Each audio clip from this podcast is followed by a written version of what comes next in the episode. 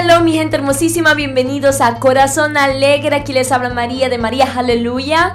Es un placer para aquellos que están por primera vez acá en este episodio, en este podcast, que lo hago con tanto amor para ustedes. Espero que esta semana haya sido de goles para ustedes. No sé si escucharon el antiguo episodio, si no lo han hecho, pueden hacerlo después de escuchar este, donde habla acerca de nuestra vida como goleadores y no solamente donde me tengo que defender para que no me hagan goles.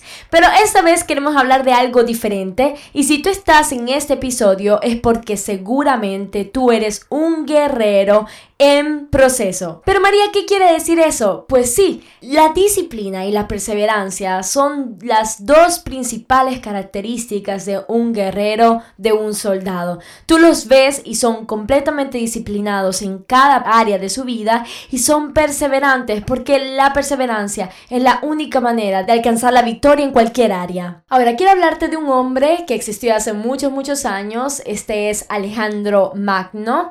Él fue conocido hoy en día es conocido como el más heroico de los grandes conquistadores del mundo. En un periodo de 13 años logró conquistar grandes tierras y seguramente él fue muy disciplinado y perseverante. Pero no quiero hablarte de él como tal, sino de lo que él llevó a cabo. Cuando él llegaba a dominar, a conquistar una nueva ciudad, un nuevo país, uno obviamente lo hacía por el área militar, pero dos también empezaba a mandar a grupos, a tropas, empezaba a mandar a personas para ocupar esa ciudad. Mandaba familias enteras, militares retirados, personas que formaban parte de su imperio para que llevaran este imperio a esta nueva tierra. Esto fue lo que ocurrió con el pueblo de Israel antes de que llegara el imperio romano. Ellos fueron colonizados por el pueblo griego, por Alejandro Magno. Por eso, para el momento en el que Jesús nació, ya todo el pueblo de Israel prácticamente hablaba y escribía en griego, porque habían adoptado este idioma, ya que en estas excursiones Alejandro mandaba personas para que de un modo pacífico, lento pero seguro empezaran a compartir sus culturas, empezaran a compartir su idioma y poco a poco convertirlos en parte de ellos. Una vez que lograban convertir a gran parte de la sociedad que estaban colonizando, ahora ese territorio formaba parte de los griegos. ¿Y qué hacían? Ellos mandaban un grupo, formaban un grupo entre las personas más influyentes, entre los políticos que estaban en ese lugar, para que ese grupo se y tomara decisiones por la ciudad. Ese grupo o asamblea estaba encargada de tomar las decisiones más importantes para que la sociedad siguiera andando adelante, para ayudar al que lo necesitaba, para tomar decisiones de gobierno. Y este grupo en el griego es llamado eclesia. Eclesia, que es la palabra que hoy en día nosotros traducimos como iglesia, no fue, no era un término religioso para nada. Cuando Jesús dijo, en esta base, en esta roca, yo construiré mi iglesia, yo haré mi iglesia, él no estaba pensando a un local alquilado donde tengo que pagar mensualmente, donde tengo que poner la música, las luces y tengo que cantar y adorar y escuchar un sermón de dos horas y luego me voy a mi casa y esa es la iglesia. No, él usó el mismo término, la misma palabra que usaban los griegos para describir a, este, a esta asamblea donde se reunían los gobernadores de la ciudad a tomar las decisiones importantes para la ciudad y seguir colonizando las ciudades vecinas. Din, din, din, din. ¿Por qué digo esto? María, ¿por qué me estás hablando de esto? Porque esto me revela la naturaleza de la iglesia y de aquellos que somos llamados hijos de Dios. Nosotros estamos llamados a formar parte de un gobierno, de un reino. Somos llamados a ser guerreros por este reino celestial, este reino eterno, este reino de la luz, que combate literalmente en contra del reino de las tinieblas que domina temporalmente esta tierra.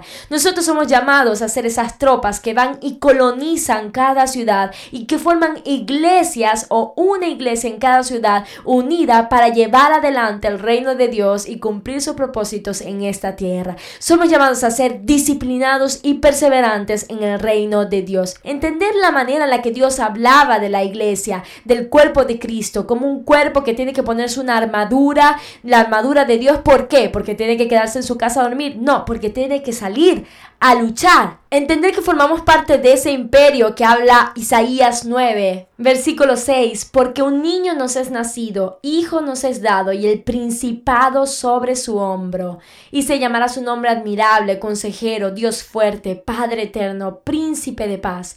Lo dilatado de su imperio y la paz no tendrán límite sobre el trono de David y sobre su reino, disponiéndolo y confirmándolo en juicio y en justicia desde ahora y para siempre. El celo de Jehová de los ejércitos hará eso. Jesús nunca habló de que Él venía a traer una nueva religión o una religión más. Él siempre habló de un reino. Cuando Él explicaba, cuando Él predicaba, Él hablaba del reino. El reino de Dios es semejante a este hombre que fue a sembrar. Y esto me dice a mí, necesito ponerme las pilas y empezar a ser disciplinada en cada área de mi vida, pero sobre todo en las cosas del reino de Dios y perseverante, porque es el único modo de alcanzar a ver la victoria. Gente, Jesús nos prometió victoria a todos aquellos que lo seguimos. En Él ya somos más que victoriosos. Pero ¿saben qué? Muchas veces somos disciplinados en muchas cosas en nuestra vida, pero nos falta la perseverancia y nos rendimos justo antes de ver el milagro, justo antes de ver la puerta abierta, justo antes de ver esos muros caer. Y si nos rendimos, es la única manera de darle victoria al enemigo, porque Dios ha prometido darnos la victoria. Solo no debemos rendirnos. Ahora, ¿cómo soy disciplinada, María? ¿Qué significa ser disciplinado? La disciplina tiene mucho que ver con la resistencia. La disciplina es hacer aquello que debes hacer.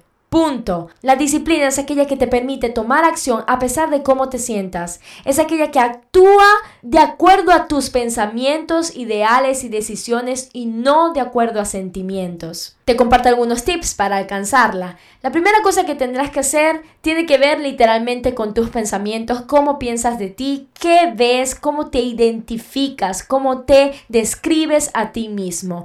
Tú tienes que modificar el concepto de tu identidad. ¿Qué quiere decir esto, María? ¿Tengo que cambiar mi identidad por completo? No, no, no, no. Tienes que agregar algo nuevo y quitar lo viejo. Por ejemplo, cuando las personas tienen algún tipo de adicción, por ejemplo, aquellos que fuman, fumaban y deciden no fumar más, hay dos tipos de respuestas que se dan y una es la correcta. Por ejemplo, le preguntan, ¿quieres fumar o fumas?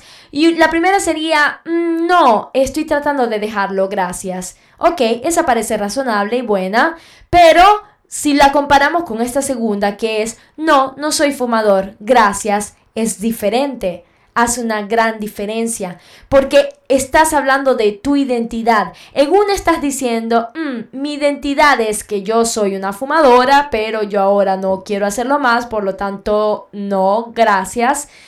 Y en la otra estás declarando con tu boca una decisión interna diciendo yo no soy fumadora, esto no hace parte de mi vida, por lo tanto yo no lo quiero, punto. Y con este ejemplo obviamente no estoy hablando de mí, nunca he fumado en mi vida, estoy dando un ejemplo en este mundo, en la cotidianidad, algo muy sencillo como eso, pero que pasa en todo. Tú tienes que pensar de ti mismo como quieres llegar a ser. Por ejemplo, si se trata de que tú necesitas disciplina para empezar a hacer ejercicio, tú no puedes seguir describiéndote como esa persona perezosa, que no le gusta hacer ejercicio, ay, a mí no me gusta, pero estoy intentando hacerlo. Tú tienes que describirte y pensar en ti mismo como un atleta, como una persona deportiva. Y créeme, eso era una gran diferencia. El segundo tip sería estar atentos a nuestras necesidades fundamentales, como lo es el comer, el dormir, el descansar y también, por ejemplo, el hacer ejercicio, el mover tu cuerpo. Si estas cosas las estás descuidando, obviamente no estarás concentrada para darle prioridad a otras áreas de tu vida. Tienes que darle importancia a esta linda maquinita que Dios nos dio para vivir este en esta vida y para llevar a cabo su reino. Tenemos que ser cuidadosos con aquello que hemos recibido, no lo creamos nosotros mismos. Debemos buscar alimentarnos mejor, dormir más tiempo o dormir el tiempo correcto, cuidar mi sueño. Debo buscar también mover mi cuerpo para empezar a entrenarme porque hoy puedo ser joven, linda y no me puede faltar nada, pero el día de mañana mi futura María me agradecerá haberme puesto las pilas desde ahora y empezar a mover mi cuerpo para no tenerlo que mover después cuando me diga, mm, señorita, usted nunca ha hecho ejercicio y su cuerpo le está pasando factura, ¿ok? Así que si ponemos en orden y logramos ser disciplinados con estas cosas que son fundamentales, esto nos dará el motor y nos enseñará y nos dirá, mira, lograste cambiar tus hábitos alimenticios que sabían que eras negativo, lograste dormir más, organizar tu tiempo para hacerlo, lograste hacer ejercicio, podrás hacer otras cosas, sobre todo en el reino de Dios. Y aquí voy con el área espiritual, sería el tercer tip.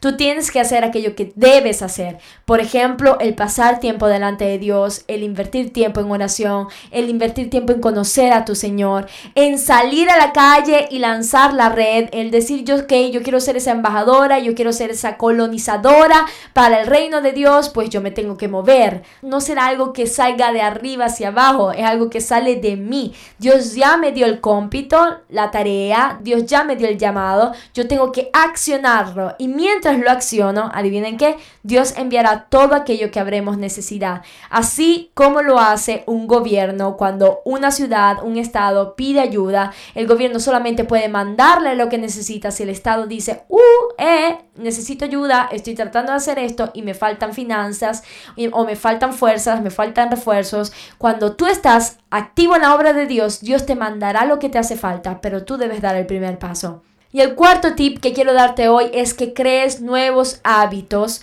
pero hábitos realistas hábitos sencillos que tú puedas cumplir. No hay nada mejor, y esto lo hablaba también cuando hablaba de la organización, que poder decir, wow, lo logré. ¿Por qué? Porque me puse una meta no gigantesca, sino una que podía cumplir en no tanto tiempo, y eso me motivará para alcanzar otras metas. Y pues como lo dije gente, la disciplina sin perseverancia no me sirve porque me puedo rendir justo antes de alcanzar algo, así como la perseverancia sin disciplina tampoco es justo, porque haré las cosas desorganizadas sin llegar nunca a un punto específico. En cuanto a perseverancia, solo quiero decirte esto.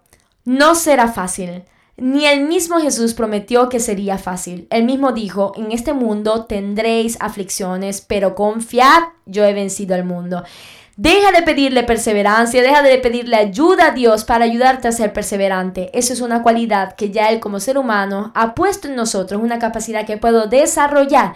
No te condenes por las veces que te has rendido, pero tampoco lo sigas haciendo parte de tu vida. Empieza con pequeñas cosas en las que tú dices, yo la inicié, ahora persevero hasta llevarla a cumplimiento. Pienso que algo clave para ser perseverante es eliminar las excusas en mi vida. En el momento que yo encuentro a quién darle la culpa o a qué darle la culpa, podré rendirme inmediatamente.